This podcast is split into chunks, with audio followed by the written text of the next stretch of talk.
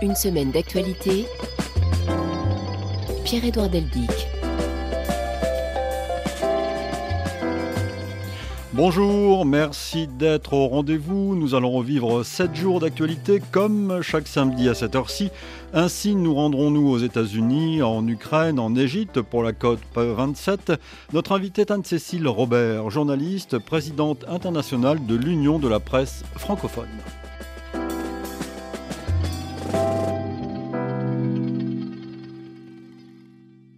Mais avant d'écouter Anne-Cécile Robert, partons pour la Belgique. Le pays a été fortement perturbé mercredi par une journée d'action, comme on dit.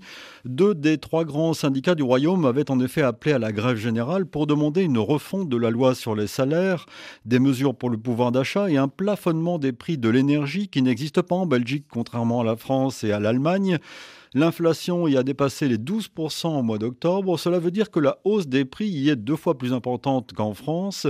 La différence est bien visible dans les rayons des supermarchés. Les consommateurs belges l'ont bien compris. Ils sont de plus en plus nombreux à traverser la frontière pour venir en France faire leurs courses. Le reportage de Jean-Jacques Herry dans un supermarché de Bavé dans le département du Nord. Comment reconnaît-on un Belge dans un supermarché français? Ah, je ne sais pas. La réponse se trouve pourtant dans le caddie d'Elodie. Comme elle, tous les Belges achètent un minimum de 3 packs d'eau à chaque fois qu'ils viennent en France. Ça doit être 3-4 euros au moins un bac d'eau en Belgique. Ici, on en a 3 pour. euh, ici, c'est 5,98 ou. La jeune femme nous présente sa très longue liste de courses. Ouais, j'ai acheté de la viande, j'ai acheté de la crème fraîche, de salade. Et en venant ici en France, bon, on gagne un peu sur le caddie de la ménagère. Beaucoup de personnes de ma famille viennent en France faire leurs courses. Et on se demande aussi si un jour ou l'autre, la France ne va pas augmenter leur prix aussi, parce qu'on voit quand même déjà une différence. Certains comparent donc les prix entre les différents supermarchés afin de réaliser un maximum d'économies. C'est le cas de Gilles et de Marie, venus de Mons, 25 km aller, autant pour le retour, mais ça vaut le coup de traverser la frontière pour payer moins cher, disent-ils. 162 euros. Si j'achète cela en Belgique, j'en ai au moins pour plus de 200 euros. Disons qu'il y a quand même une possibilité de prix abordable par rapport à la Belgique. Mais les promotions également, elles sont beaucoup plus avantageuses. Il n'y a pas ça en Belgique? Oui, il y en a, mais, mais de, de moins en moins. Les gens se, ruent dessus, de quand vous arrivez, il n'y a pratiquement plus rien. Le couple de retraités dit aujourd'hui effectuer trois quarts de ses achats alimentaires en France et on n'est pas les seuls, ajoute Marie, montrant du doigt les nombreuses plaques minéralogiques belges sur le parking. Une semaine d'actualité donc et une nouvelle positive maintenant avant d'écouter Anne-Cécile Robert, notre invitée. Lundi s'est en effet ouvert à Conakry le Salon international du livre jeunesse. Il s'est achevé jeudi dans un pays où le taux d'alphabétisation n'atteint pas 40%. Comment intéresser les jeunes à la lecture? Depuis deux ans, des coffres circulent dans les salles de classe de Conakry et ils renferment un trésor. On y trouve en effet plus d'une centaine d'ouvrages que les enfants peuvent lire pendant les cours, mais aussi emporter chez eux. Il y a aujourd'hui 60 bibliomales, on les appelle ainsi, dans la région de Conakry. Reportage de Mathias Rénal. C'est un objet qui paraît simple, mais qui est révolutionnaire, un coin lecture mobile. Vous connaissez la caisse là, non? Comment elle s'appelle? C'est la... Thérèse Diawara est la directrice de l'école primaire Eladj Tierno Moussa Kanté. Plus de 500 élèves et seulement 5 classes. Son établissement manque de moyens. Ça fait deux ans que la bibliomalle est là, depuis 2020. Avant, on n'avait pas de bibliothèque. Il y a une malle dans cette école, un roulement a donc été mis en place. Ce jour-là, elle se trouve dans la classe de Nfamara Keita qui enseigne à 53 élèves de 6e année. À la fin de l'heure, on ouvre la bibliomalle. Chacun choisit librement ce qu'il veut. Je leur donne un petit temps de lecture. Après la lecture, chacun vient expliquer de ce qu'il a compris dans le livre. Kali est né dans un petit village malinqué. Ce projet a profité de l'accompagnement des éditions guinéennes Gandal qui ont notamment sélectionné les livres. Mamadou Dian Camara a également participé. Il est chargé de formation continue à l'inspection régionale de l'éducation de Conakry. Nous avons confié l'achat des livres aux éditions Gandal. Donc c'est eux qui ont lancé les commandes au Bénin, au Mali, en Côte d'Ivoire, partout. Vous voyez, on a choisi au départ 5 écoles. Maintenant, nous sommes à 30 écoles dans la région de Conakry. Le concept des bibliomales pourrait être élargi à toute la Guinée. C'est en tout cas le souhait de ses promoteurs.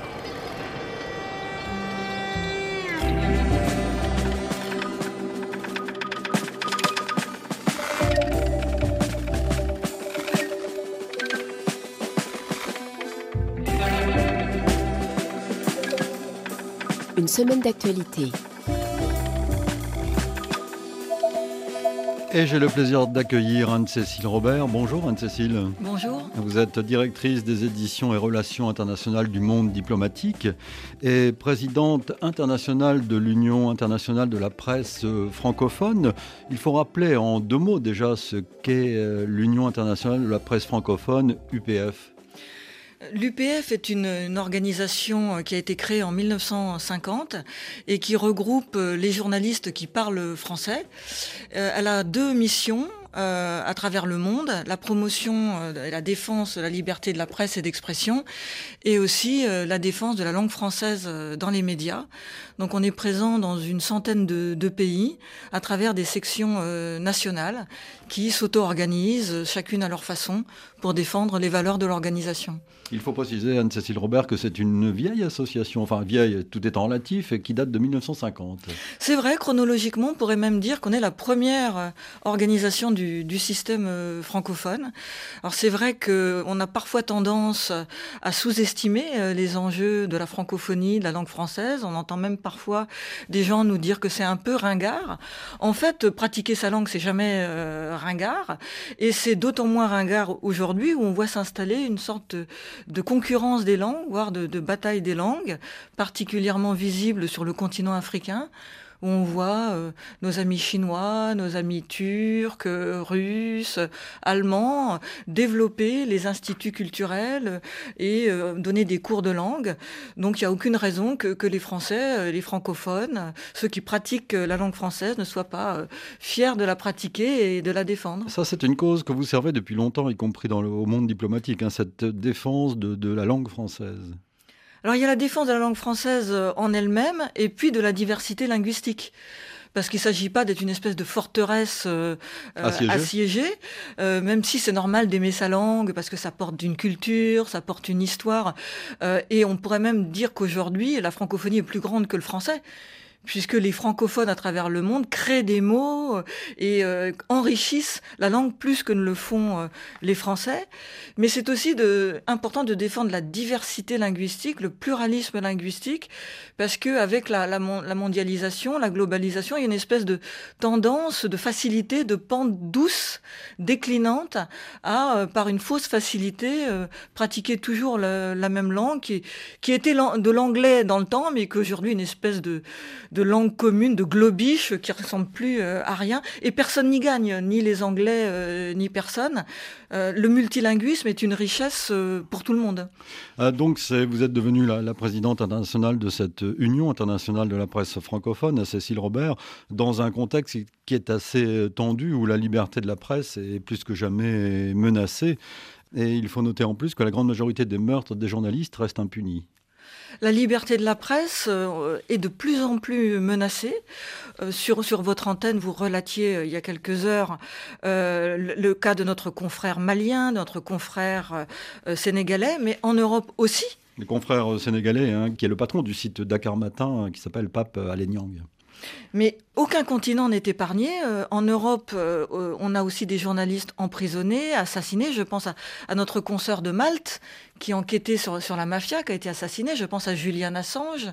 Il y a beaucoup d'enjeux de, de, liberté de la presse sur notre continent européen, mais partout dans le monde. Il ne faut pas sous-estimer euh, ce défi qui, qui, nous est posé.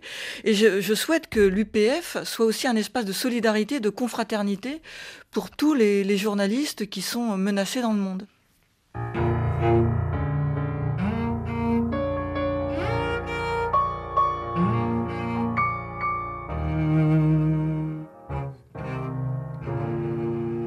Sept jours dans le monde.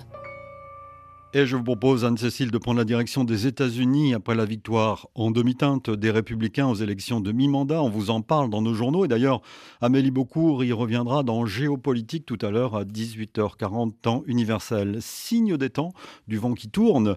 Les journaux du groupe Murdoch aux États-Unis, dont nous parlions il y a quelques semaines avec notre invité David Colomb, critiquent de plus en plus Donald Trump, qui, après la victoire de Ron DeSantis, réélu gouverneur de Floride, gouverneur républicain bien sûr, a trouvé son challenger en quelque sorte chez les républicains à Miami, David Thompson.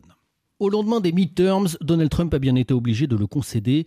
Le résultat du vote a été quelque peu décevant, écrit-il sur son réseau social. Décevante, la une de son journal préféré l'a sans doute été également au réveil. Une photo en pleine page de son rival Ron DeSantis, triomphant sous les confettis après sa victoire écrasante à près de 60% en Floride. Une photo et un titre. Ron DeSantis le futur. Le lendemain, le New York Post enchaîne avec une autre une dévastatrice, une caricature de Trump sur son mur.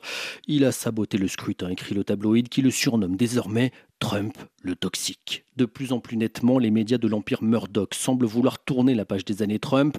Le groupe qui était jusqu'ici sa plus puissante caisse de résonance penche de plus en plus ouvertement vers DeSantis. Sur les antennes de Fox News, Trump est de moins en moins présent quand le gouverneur de Floride est de plus en plus. Et le Wall Street Journal de confirmer la tendance avec un éditorial intitulé Trump est le plus grand perdant du Parti républicain. Son bilan, c'est la défaite électorale, écrit le journal. Il mène les républicains de fiasco politique en fiasco politique.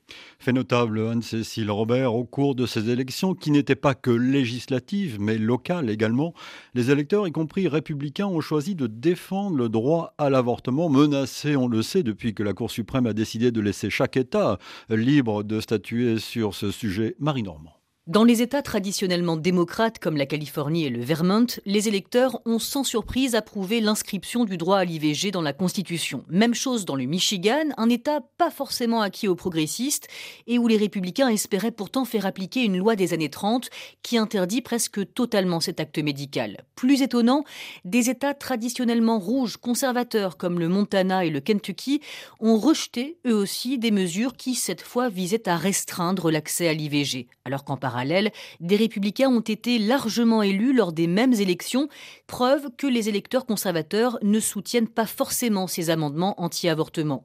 Des référendums et des personnalités ouvertement pro-IVG élus lors de ces élections de mi-mandat, les gouverneurs du Wisconsin, du Michigan, de Pennsylvanie, le planning familial américain s'en réjouit d'ailleurs, c'est finalement tout le Midwest, cette région située dans le nord-est des États-Unis, qui s'est prononcée de manière assez claire pour la protection du droit à l'avortement. C'était un élément clé de la campagne des démocrates et peut-être ce qui a contribué à atténuer les résultats d'une élection qui aurait pu être bien plus difficile.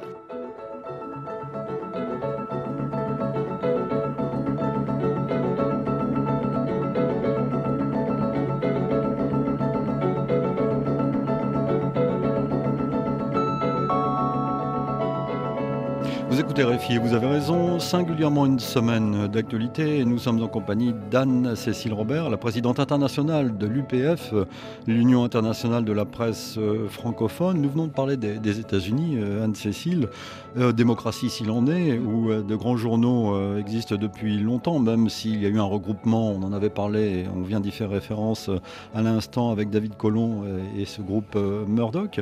les États-Unis qui néanmoins posent quand même quelques questions sur le plan de la liberté liberté de la presse. Et Trump me fait penser immédiatement aux fake news, par exemple. On a euh, aux États-Unis. Pour parler, euh, pour utiliser un mot qui n'est pas français d'ailleurs. Hein, Alors on peut dire un Fox, euh, un Tox. aux États-Unis, on a le miroir grossissant des, des, perversités auxquelles peuvent conduire les, les réseaux sociaux et ceux qui les manipulent.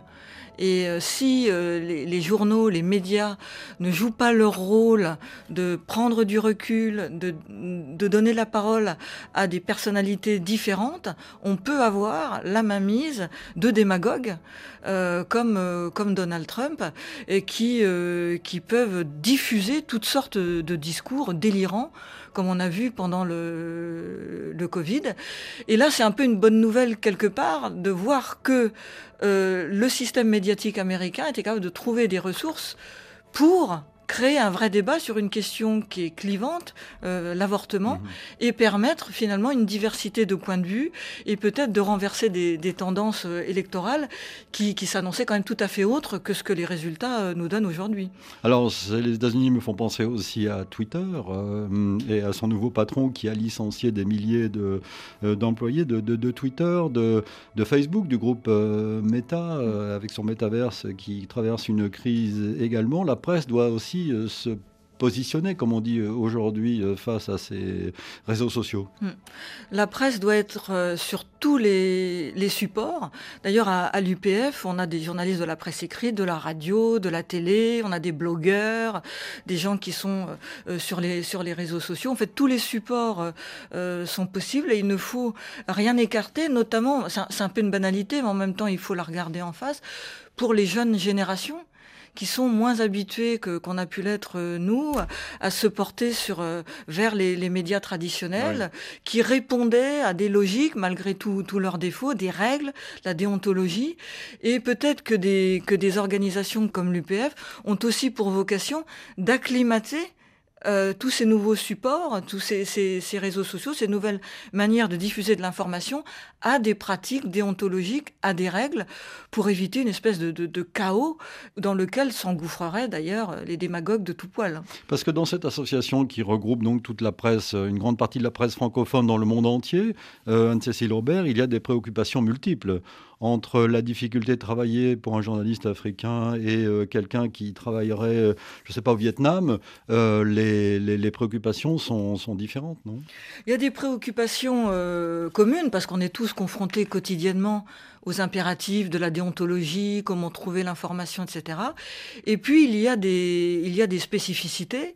Et du point de vue de la langue française, on, sous-estime la difficulté pour euh, certains euh, confrères, par exemple euh, en Afrique, par exemple, avoir accès à l'information scientifique en français. Pendant le Covid, nous on a eu des, remontées de confrères qui disaient mais tous les rapports arrivent en anglais. Et donc la presse francophone est désavantagée parfois dans un univers qui est ultra concurrentiel et où la production d'informations, les agences de presse, mais je parle aussi de la production scientifique, est souvent euh, dans, dans, dans, la langue qui est, l'anglais, mais ça, ça, pourrait être, je sais pas, le, chinois euh, euh, ou d'autres. Donc il y a effectivement des, des grands points communs et puis en fonction des situations, des, spécificités, les conditions économiques et sociales de, travail des confrères au Vietnam, en Roumanie, n'a rien ne sont pas du tout les mêmes, euh, celles qu'on peut avoir euh, en France ou, au Canada ou en Belgique. Ou en Turquie, par exemple, qui, mm. euh, qui est une toute nouvelle section créée au sein de, de l'UPF, où en quelque sorte appartenir à l'Union internationale de la presse francophone signifie pour les initiateurs de cette section, les créateurs de cette section, une sorte d'assurance, non? Quand, quand, vous appartenez à, à l'UPF, vous appartenez à un réseau international, vous recevez une carte de l'UPF et dans certains pays, euh, la Turquie, c'est aussi une forme de protection de pouvoir revendiquer face à des tentatives ou des tentations autoritaires cette appartenance pour dire attention, si vous me touchez moi, vous touchez toute l'UPF, donc vous touchez un réseau mondial. Donc attention. C'est intéressant d'ailleurs de, noter qu'il y a une presse francophone en Turquie. Ou des gens qui parlent français. Alors la Turquie, c'est un cas, euh, c'est un cas particulier parce qu'il y a une vieille relation euh, avec la France, avec l'université Galatasaray, une présence francophone, et donc il y a encore une résistance euh, de, cette pratique du français. Mais si on n'est pas solidaire, et c'est justement l'intérêt euh, d'organisations comme l'UPF, on, risque de l'avoir se perdre finalement.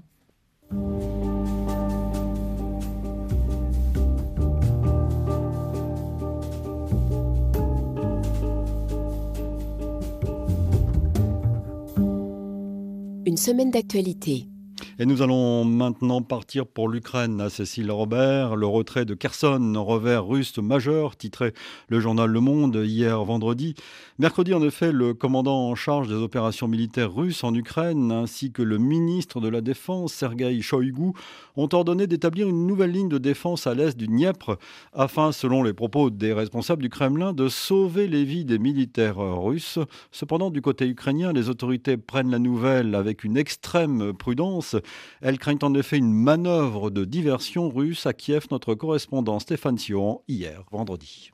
Depuis plusieurs jours, les observateurs spéculaient sur les intentions de l'armée russe de se retirer de la rive gauche de la région de Kherson où se déroule depuis cet été une féroce contre-offensive ukrainienne. Plusieurs signaux avant-coureurs ont laissé entrevoir un repli russe, comme l'évacuation des centres administratifs de Kherson par l'occupant russe. Cependant, le gouvernement de Kiev mise mercredi soir sur la prudence. Nous ne voyons aucun signe que la Russie quitte Kherson sans combattre. Une partie des troupes russes est maintenue dans la ville, ainsi déclaré Mikhailo Podolyak, un proche conseiller de Volodymyr Zelensky. Tant que le drapeau ukrainien ne flotte pas sur Kherson, il est insensé de parler de retrait russe, a-t-il ajouté. En Ukraine, l'annonce par le Kremlin de l'abandon de Kherson est perçue comme une nouvelle victoire, après celle de Kiev au printemps ou celle de Kharkiv cet automne. Certains experts craignent une manœuvre russe destinée à aspirer les forces ukrainiennes ou bien à renforcer l'offensive sur d'autres fronts. La situation est évidemment à suivre dans nos journaux et sur le site de la radio www.rfi.fr. Anne-Cécile Robert, près de 4 millions et demi de personnes sont privées d'électricité en Ukraine en raison des bombardements russes contre les infrastructures du pays. À Kiev singulièrement, les coupures de courant se multiplient depuis euh, plusieurs semaines. Les habitants de la capitale ukrainienne tentent de s'adapter, certains y arrivent mieux que d'autres. Écoutez ce reportage de nos envoyés spéciaux Anastasia Becchio et Boris Vichit au début de la semaine. Dans son petit kiosque hors d'âge, planté au milieu d'immeubles d'habitation, un cordonnier répare une botte à la semelle très élimée. Il vient de se remettre au travail après une coupure de courant de 4 heures. C'est impossible de travailler. J'arrive le matin et l'électricité se coupe. Si on était en été, ce serait différent. Mais là, quand il coupe le courant, je suis obligé de partir parce qu'il fait froid. Je n'arrête pas de faire des allers-retours. Là, je travaille tant qu'il y a des courants. Il m'arrive de travailler jusqu'à 22-23 heures parce que je n'arrive pas à faire toutes les commandes.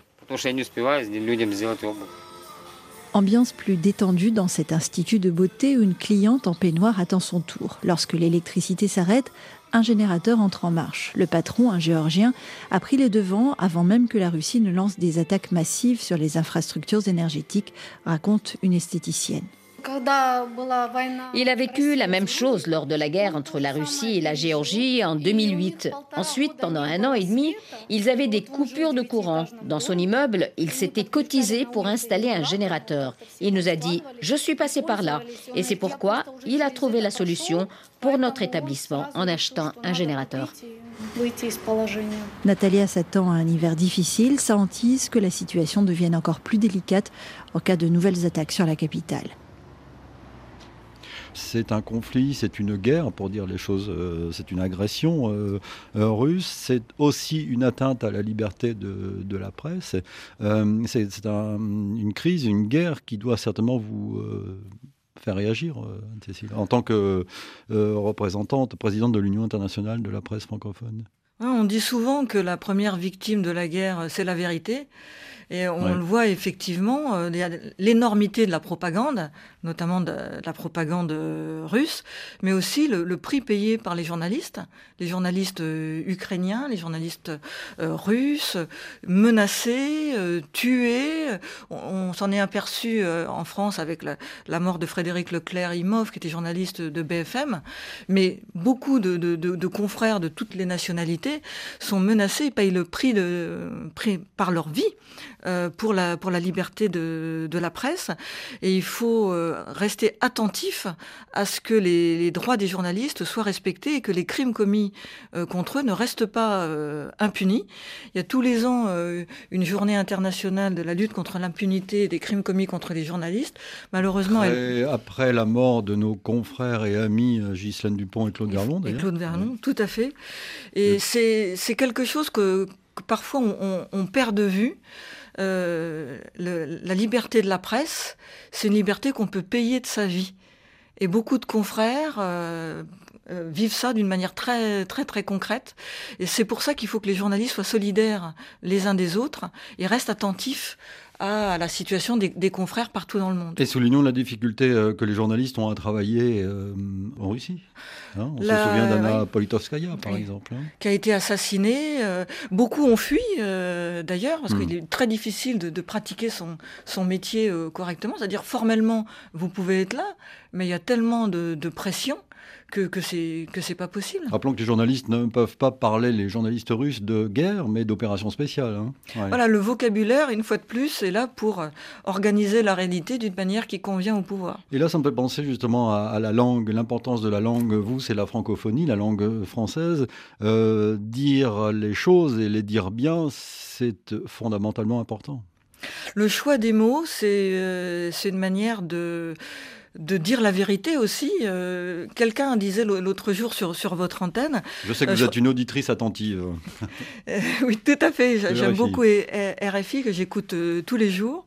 Et l'un de vos intervenants, malheureusement, je ne me souviens pas qui, disait mais la communauté internationale, ça n'existe pas. Ah qui critiquait cette expression et qui disait on devrait plutôt parler d'une société internationale parce que dire qu'il y a une communauté internationale, ça voudrait dire qu'une sorte de de cohésion, euh, avec un sentiment de partager un destin commun, euh, bah, d'avoir des... Vous le savez très bien, hein, Cécile, vous qui vous êtes intéressé à l'ONU, euh, c'est un mythe, cette notion de communauté internationale. Et on entendait encore récemment les, ambassadeurs africains à l'ONU, justement, dire aux Américains et aux Français, bon, on, a, on est bien d'accord avec vous qu'il faut critiquer et condamner l'agression russe contre l'Ukraine, mais on aimerait bien que vous entendiez aussi notre propre guerre à nous, contre les terroristes, contre la faim, contre les contre les grandes pandémies. Donc, euh, si vous voulez que la, communauté internationale ait une, véritable existence substantielle, il faut que vous entendiez aussi euh, tous les points de vue qui viennent de tous les continents. Et j'en profite aussi, puisque nous parlons de, l'actualité internationale, pour euh, relever qu'un nombre sans précédent, selon les associations, les ONG, dont Reporters sans frontières, un nombre sans précédent de femmes journalistes sont détenues en ce moment en Iran. Oui, c'est important de souligner le, cas des femmes journalistes. D'ailleurs, l'Union de la presse francophone et la Fédération internationale des journalistes ont lancé un, prix du nom de la journaliste palestinienne assassinée, Shiren Abou Akleh, mhm. qui sera remis tous les ans au, nom des femmes journalistes victimes euh, de leur, euh, de leur devoir et tuées dans l'exercice de leur métier. Assassinée par un soldat israélien, si mes souvenirs sont bons. Hein, oui, tout à fait.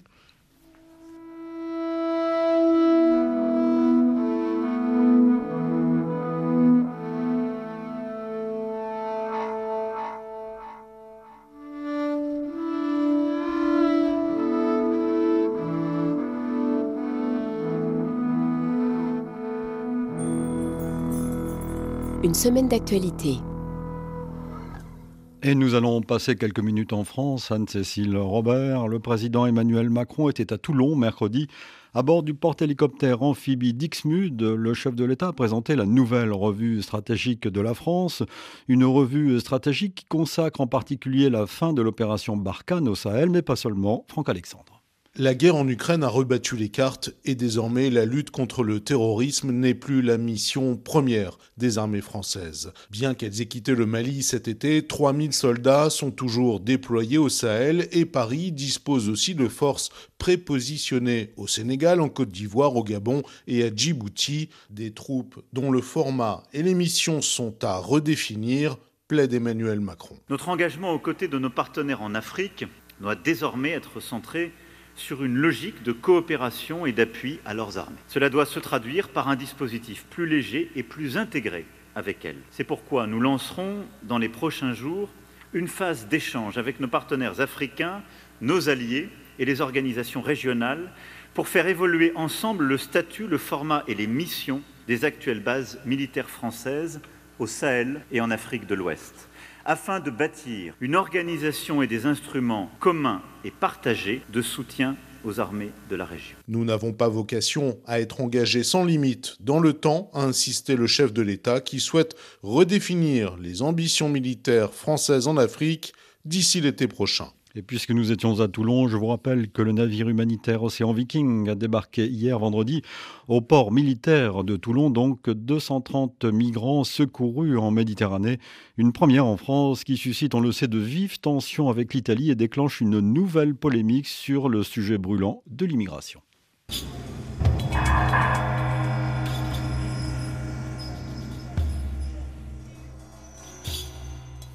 La Coupe du Monde au Qatar, maintenant, Cécile Robert, elle commencera, vous le savez sans doute, dans un peu plus d'une semaine, dimanche 20 novembre. Euh, nous y reviendrons samedi prochain dans une semaine d'actualité. Le lendemain, dans un magazine euh, consacré au football dans euh, ID. Ces derniers jours, notre envoyé spécial Nicolas Falaise nous a parlé de l'ambiance dans le petit Émirat, un mondial inédit, le premier organisé par un pays du Moyen-Orient. Un mondial critiqué en raison des abus dont sont victimes certains travailleurs migrants dans le pays et en raison également du bilan carbone de ce tournoi qui se déroulera, faut-il le rappeler, en partie dans des stades climatisés. Il nous a parlé, Nicolas Falaise, de l'attitude des autorités du pays face à ces critiques. Que pense-t-elle au fond de ces critiques? Les officiels auxquels j'ai posé la question ont systématiquement refusé de répondre, mais l'émir du Qatar lui-même a donné le ton il y a quelques jours. Le souverain a dénoncé, je cite, une campagne sans précédent contre un pays hôte de la Coupe du Monde. Sentiment d'injustice, incompréhension et parfois amertume dans la population de l'Émirat. Écoutez ce que nous a confié ce Qatarien trentenaire. Bien sûr qu'il y a deux poids, deux mesures. Ce sont des compagnies françaises ou allemandes qui sont venues construire le métro, les stades et le reste. Pourquoi avez-vous accepté ces contrats? Beaucoup de sociétés européennes ont travaillé ici pour les infrastructures de la Coupe du Monde. Alors s'il y a des problèmes avec les ouvriers, c'est aussi à cause de vos entreprises, pas seulement à cause du Qatar. Le Qatar refuse pour l'instant de participer au fonds d'indemnisation des travailleurs tués ou blessés sur les chantiers de la Coupe du Monde, une proposition qui émane de plusieurs ONG. Alors justement, le groupe français de BTP, Vinci, a annoncé lundi la convocation par la justice française de sa filiale Vinci Construction Grand Projet en vue d'une mise en examen dans le cadre d'une enquête sur les conditions de travail sur les chantiers au Qatar, Marine de la Moissonnière. Vinci Construction Grand Projet, la filiale qatarienne du géant français, est accusée par l'association Sherpa et le comité contre l'esclavage moderne d'avoir maltraité ses employés, des ouvriers venus du Népal, d'Inde, du Bangladesh et du Pakistan, qui auraient travaillé pour un salaire très bas, six jours sur sept, même en cas de très forte chaleur, sur trois chantiers en vue du mondial de football, la construction d'un métro, de parkings souterrains et d'un hôtel de luxe. Entassés dans de toutes petites chambres, ces travailleurs n'auraient pas eu accès à assez de douches et en cas de protestation, ces ouvriers à qui on aurait confisqué leur passeport auraient été menacés d'être renvoyés chez eux. Des allégations d'esclavage moderne que Vinci réfute depuis le début de l'enquête il y a sept ans suite à une plainte de Sherpa. En 2018, le procureur de Nanterre classe l'affaire sans suite, mais l'ONG saisit de nouveau la justice et mercredi, la filiale du groupe pourrait donc être mise en examen dix jours avant le début de la Coupe du Monde. Un télescopage que Vinci, alors que la procédure est ouverte depuis 2015. Cette mise en examen interviendrait dans une période surmédiatisée, peu favorable à la sérénité des débats, peut-on lire dans son communiqué. effectivement, la mise en examen est effective depuis mercredi. Peu de métros circulaient jeudi à Paris en raison d'une grève à l'appel de l'ensemble des syndicats pour des hausses de salaire dans un contexte de contestation grandissante en Europe, durement frappé par l'envolée des prix de l'énergie liée à la guerre en Ukraine. Nous en parlions au début de l'émission avec l'exemple de la Belgique. Suite d'une semaine d'actualité en compagnie d'Anne-Cécile euh, Robert. Le, je suis sûr que ce qui se passe au Qatar, cette Coupe du Monde qui, approche au Qatar, suscite chez vous euh, au moins un commentaire? Moi, j'aime beaucoup le foot. Peut-être une indignation même? Ouais, je suis très triste de, de voir le, mélange des genres euh, permanents. Euh, les, le choix des, des, villes qui accueillent les JO, qui accueillent la, Coupe du Monde, fait l'objet de tractations, de négociations, de luttes d'influence, et on arrive à des situations euh, aberrantes où on feint de découvrir au dernier moment, oui, au dernier moment qu'il est aberrant d'aller faire. Enfin, voilà, tout, tout, ça est tout ça est triste. On devrait, ça devrait être une fête, et malheureusement, on mélange tout. Euh, au détriment de, du plaisir qu'on peut avoir à regarder des, matchs euh, de foot. Vous la suivrez ou pas, cette Coupe du Monde? Bah, c'est, la question, c'est la question à la mode hein, que l'on pose à tout amateur ou amatrice de football. Euh, allez-vous regarder la Coupe du Monde ou pas? Bah, J'aime tellement le foot, je vais avoir du mal à pas regarder. Anne-Cécile, il faut euh, préciser, là on va revenir à l'Union internationale de la presse francophone, que son siège international est à Paris.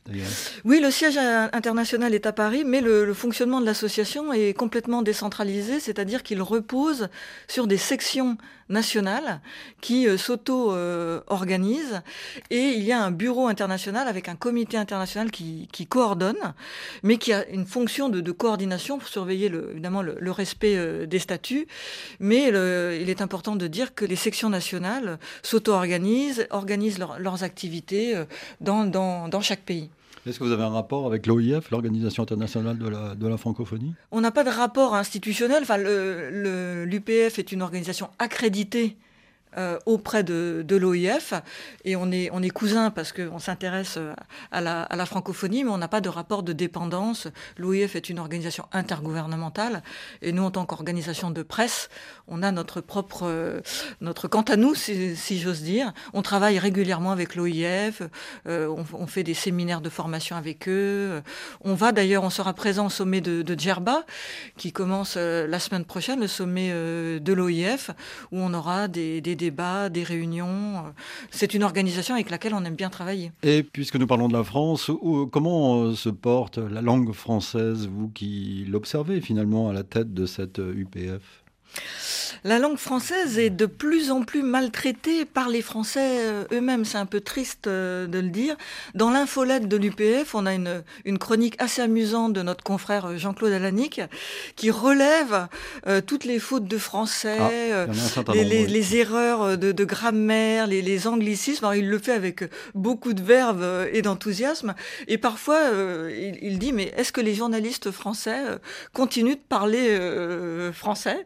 Et c'est vrai que quand on fait le, total de toutes les fautes, des facilités, et le, pire peut-être, c'est l'anglais euh, l'anglais traduit.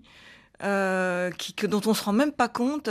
J'entendais l'autre fois, encore sur votre antenne, décidément, mais je suis une fan, une fan totale de, de je RFI. trop vous remercier. Quelqu'un qui disait Ah oui, mais moi, ce, ce truc-là, j'achète pas. Je me dis, mais qu'est-ce que ça veut dire ça, j'achète pas? En fait, c'est la traduction de l'anglais, I don't buy it. En français, on dirait je ne marche pas. Ou, un autre qui disait oui, euh, on va euh, on va casser euh, les eaux de, la Russie en, Ukraine. En français, on dirait casser les reins, je crois. Sûr, et il y a plein, il y a plein d'expressions euh, comme ça, et on se rend même plus compte que, bon, vous allez me dire, c'est pas grave, ben si, parce que quelque part, ça véhicule un, une vision. Les expressions, c'est aussi la richesse de la langue, c'est la euh, culture, c'est l'histoire. Alors que les Français euh, sont dans un laisser-aller, effectivement, Anne-Cécile, que l'on peut constater chaque jour, et il y a des défenseurs dans ce monde francophone de la langue. Je pense notamment aux Québécois, et là, je mm. salue particulièrement Denis qui nous écoute depuis longtemps je le sais, à Longueuil, au, Québec. Là, il y a des défenseurs farouches de cette langue française, parce qu'eux sont euh, aux avant-postes hein, face à l'anglais. Oui, ils le vivent, euh, ils vivent concrètement euh, l'avancée de, l'anglais.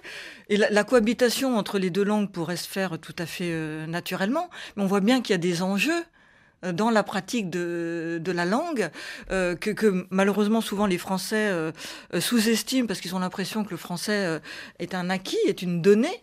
Mais au Québec, je pense à nos confrères au Cameroun ou, en Asie, pratiquer la langue française, c'est une forme de résistance culturelle qui n'est pas, répétons-le, une hostilité à l'anglais. Il ne s'agit pas d'être hostile à l'anglais, il ne s'agit pas d'être hostile aux autres langues, simplement d'admettre qu'on est plus riche, plus fraternel, plus pacifique quand chacun peut pratiquer euh, sa langue. Mais y a-t-il, euh, Anne-Cécile, une volonté réelle de la part des élites, et je mets des guillemets au mot élite, euh, de, développer cette langue française, sachant qu'elles-mêmes, ces élites, ces ministres, le président de la République, n'hésitent pas à, parler anglais? Un ancien secrétaire général de l'OIF, je crois que c'est Abdou Diouf, disait le problème de la francophonie, ce sont les Français. Et je crois que c'est assez vrai euh, quand on entend le, la ministre des Affaires étrangères de la France, Madame Colonna, parler de la Team France alors qu'elle pourrait dire euh, l'équipe de France, mhm. euh, c'est quand même une concession linguistique bête. C'est imbécile. Il n'y a aucune raison. Parfois, on se dit, il n'y a, pas de mot français, donc euh, on va pas faire de résistance euh, crispée. Mais quand il y a un mot français, il n'y a aucune raison.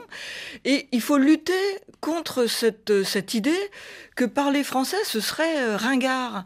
Il n'y a, a, aucune raison parler sa langue. C'est au contraire normal, c'est naturel. Les Anglais, ça remonte à Churchill, défendent l'anglophonie. Bah, nous, on défend le français parce que c'est normal de parler sa langue, c'est tout.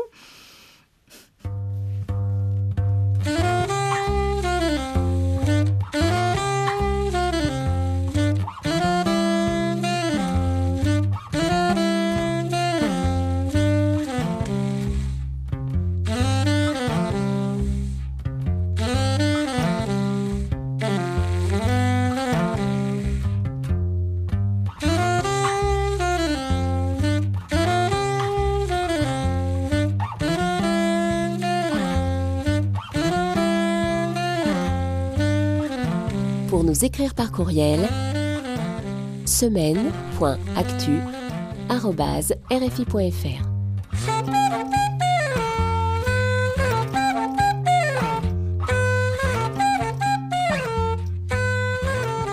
Merci pour vos messages. Je salue quelques auditeurs comme chaque samedi, vous le savez, Anne-Cécile, dans cette euh, émission. Euh, bonjour à Serge qui, par courriel, j'ai pas dit email, hein, vous l'avez noté, nous a rappelé sa fidélité. Il nous écoute au Bénin.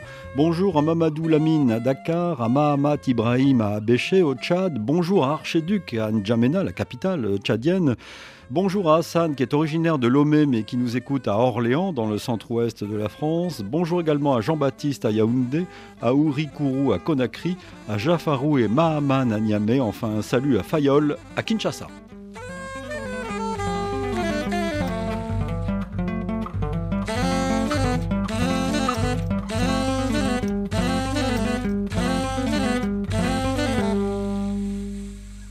Une semaine d'actualité.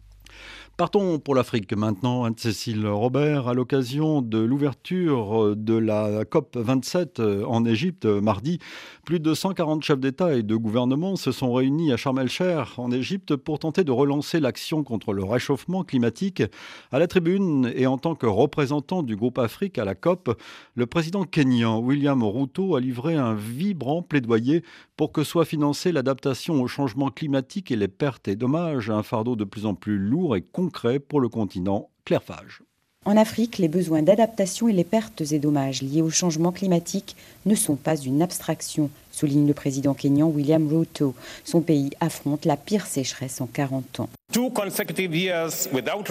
Deux années consécutives sans pluie ont plongé des millions de personnes dans la misère. Deux millions et demi de têtes de bétail sont mortes au Kenya rien que cette année, causant plus d'un milliard et demi de dollars de pertes. Il y a deux jours, nous avons distribué de l'aide alimentaire à 4 300 000 personnes dans le cadre d'un plan d'urgence qui nous a demandé de réallouer des fonds prévus pour la santé et l'éducation. Les arbitrages que nous sommes contraints de faire entre des services publics indispensables sont la preuve que le changement climatique menace directement la vie, la santé et l'avenir de nos populations. La faune sauvage, héritage précieux du Kenya, n'a pas été épargnée, poursuit William Ruto, porte-parole du groupe Afrique à la COP27. Il estime à 50 milliards de dollars par an le coût pour le continent d'ici 2050 et il déplore les promesses de financement non tenues pour l'aider à surmonter ces catastrophes, alors même que l'Afrique, affirme-t-il, offre des solutions au changement climatique grâce à ses ressources naturelles et au déploiement très volontariste des énergies vertes. COP27 à suivre dans nos journaux et sur le site de la radio. Notez aussi que les autorités égyptiennes ont affirmé jeudi que le détenu politique égypto-britannique Alaa Abdel Fattah était en bonne santé, euh, disent ses autorités, sans convaincre sa famille qui le dit en danger de mort après sept mois de grève de la faim et continue de réclamer évidemment sa libération. Partons au Tchad maintenant, Anne-Cécile Robert. Depuis les violences du 20 octobre, le parti d'opposition, les transformateurs, accuse le pouvoir de traquer ses membres. Son président, Succès Masra, a fui euh, d'ailleurs le pays. Son vice-président a quitté le mouvement pour créer sa propre formation. Et les autorités accusent les transformateurs d'avoir fomenté une insurrection armée. Ces activités, comme celles de six autres formations, sont suspendues pour trois mois. Les militants de base, eux, vivent dans la peur et se disent traqués. Reportage de Sébastien Nemeth. Les transformateurs se méfient de tout et de tout le monde. Pour les rencontrer, il faut gagner leur confiance et organiser un rendez-vous discret à l'abri des regards. Blaise a 25 ans et se sent traqué au quotidien. On est vraiment stressé et on est caché, on dort chez les voisins. Ma vie est en danger. Comment dire, les gens nous cherchent même par téléphone. On reçoit des appels. C'est justement à ce moment-là que Blaise reçoit un de ces appels suspicieux. Chez nous Je ne le connais pas et il me dit qu'il y a une personne qui m'a envoyé avec un colis pour lui que je dois lui remettre. Mais je ne sais pas qui c'est. Ça peut être des pièges. À côté de lui, Emmanuel a lui aussi reçu ce genre de coup de fil, mais aussi plusieurs visites inquiétantes en pleine nuit, malgré le couvre-feu. À 2 h du matin, il est venu toquer. Je suis venu demander qui tu es. Qu'est-ce que tu veux? Il me dit d'ouvrir la porte. Si seulement on essaie d'ouvrir la porte, peut-être qu'ils vont entrer et puis prendre tout le monde. C'est une manière de nous effrayer, d'abandonner le parti des transformateurs. Alfredo est mécanicien chauffeur, il se dit recherché par les renseignements, mais néanmoins il refuse d'abandonner son combat. Souvent dans notre quartier, il y a des gens des ANS. Ces gens me connaissent parce que parmi nous-mêmes, on ne sait pas qui est qui, parce que les murs ont des oreilles. Ces gens peuvent nous trahir à tout moment. Bon, la mort, je ne peux pas fuir beaucoup comme ça, je dois rester. Ils n'ont qu'à faire ce qu'ils veulent. Auparavant, il y avait la peur, mais mais je m'en fiche. Malgré leur détermination, tous le confirment, les transformateurs sont affaiblis, mais... Inch'Allah, le parti survivra.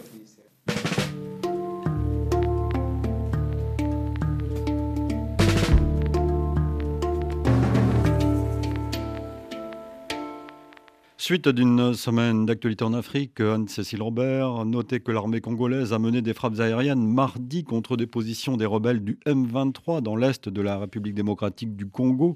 Dans le pays, l'heure est à la mobilisation, semble-t-il. Il serait plus de 2000 nouvelles recrues à vouloir s'engager dans le nord Kivu, selon les chiffres de l'armée euh, congolaise. Depuis plusieurs mois, en effet, cette province de l'est de la République démocratique du Congo est perturbée pour le moins par de violents affrontements qui opposent les troupes loyalistes et les rebelles du mouvement du 23 mars, le M23 donc, jeudi, le chef de l'État, Félix Tshisekedi, a appelé les jeunes à se mobiliser pour combattre les rebelles et l'armée rwandaise qui, dit-il, les soutient. L'armée affirme que certains ont répondu à cet appel. Écoutez ce reportage à Goma de Coralie Pierret.